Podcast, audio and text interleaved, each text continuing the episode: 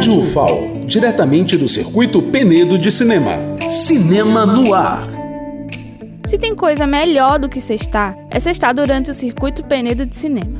A cada dia que passa, vamos colecionando momentos especiais que ficarão marcados nessa 12ª edição.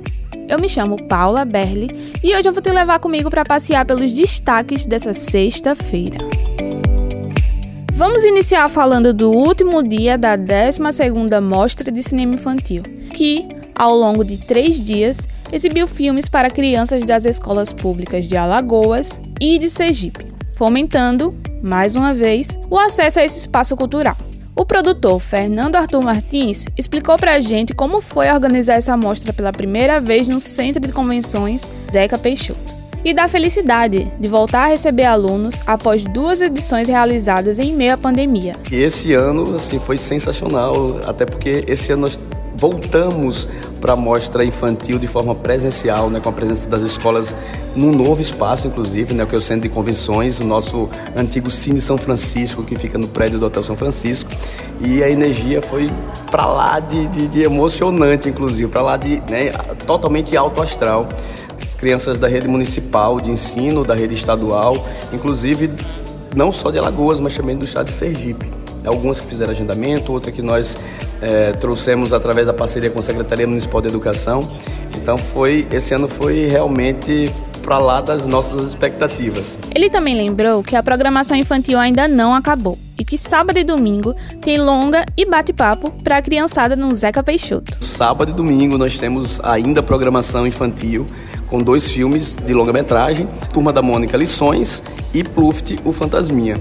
Eles vão ser exibidos em duas sessões, tanto no sábado à tarde quanto no domingo à tarde. E aí sim a gente encerra esse ano a mostra de cinema infantil, que, como eu falei, foi para lá das nossas expectativas. Uma das curadoras da mostra infantil, a professora Camila Porto, também conversou com a gente e explicou o critério para a seleção dos curtas, que buscam educar sobre temas importantes através do audiovisual. Esse ano tivemos a equipe de curador, eu, Camila Porto, a professora Joseane, da Universidade de Roraima, e o David Santos, da produtora Tá Bonito para Chover. Nós, como equipe, pensamos na seleção de filmes de várias visões.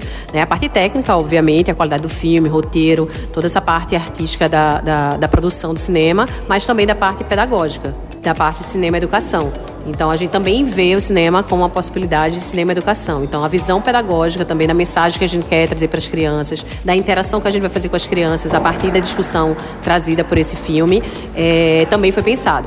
Então, com vista a isso, a gente planejou como seria a realização e a interação junto com as escolas. Falando em cinema e educação, durante a tarde, foi a vez de receber mais alunos, que acompanharam o último dia de exibições do nono Festival Velho Chico de Cinema Ambiental, que exibiu os filmes Todo Índio Tem Ciência, Açude número 50, Fôlego Vivo, Jaguar América, Quando Tinha Visto e A Voz da Esperança. Depois de sessão, ainda rolou um bate-papo com o cineasta indígena Marcelo Tingui e a professora Maíra Egito. Já no Cine Penedo, a mesa O Futuro dos Cinemas Exibidores Universitário Independentes, do encontro Cinema em Rede, promoveu uma conversa sobre os desafios para o fortalecimento dessa comunidade. Vamos ouvir agora o Álvaro Malaguti, que participou do bate-papo. Essa é uma iniciativa né, da Rede Nacional de Ensino e Pesquisa, em parceria com as universidades e os institutos federais, para constituir um circuito de salas de exibição né, a partir das próprias universidades e dos institutos federais.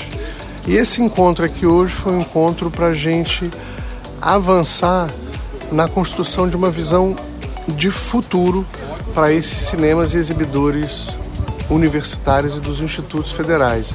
Então a gente estava aqui hoje revendo dados de uma chamada de qualificação que a gente fez alguns anos atrás para a gente poder pensar é, os caminhos que a gente vai explorar daqui para frente com essa essa comunidade. Durante o dia, ainda rolou sessão do 12º Festival do Cinema Brasileiro, que exibiu os filmes Nunca Pare na Pista, Sideral, Na Estrada Sem Fim a Lampejos de Esplendor, Eu Te Amo é o Sol, Perfection, A Belle Époque e Contra Golpe. E na mostra de longa-metragem nacional, a atração da noite foi o romance Eduardo e Mônica que contou com um bate-papo com o diretor René Sampaio e com a atriz Bruna Spinola.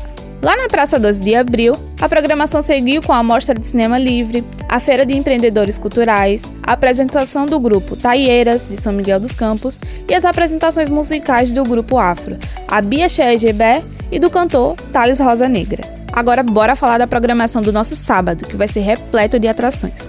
Pela manhã, o 12º Encontro do Cinema Lagoano vai promover a roda de conversa, atuando no teatro, no cinema e na TV, com as atrizes Isabel Teixeira e Dani Barbosa. Na programação infantil da Mostra de Longa-Metragem Nacional, receberemos de um tablado do Centro de Convenções Zeca Peixoto a atriz Lola Belli e a produtora Clédia Bessa, para conversar sobre o filme Bluft, o Fantasminha além do ator Gabriel Moreira, que faz o personagem Cascão no filme Turma da Mônica Lições. As duas obras serão exibidas após os bate-papos. Durante o dia ainda acontece o encontro Cinema em Rede, bate-papo com realizadores, apresentação de grupos populares, exibição do 15º Festival do Cinema Brasileiro, mostra de cinema livre, mostra de longa-metragem nacional e as atrações do palco 12 de abril. Agora é só escolher o que quer acompanhar e correr para cá que a nossa programação é totalmente gratuita e aberta ao público. Para saber tudo o que está acontecendo na 12ª edição do Circuito Penedo de Cinema, fica ligado nas nossas redes sociais e no nosso site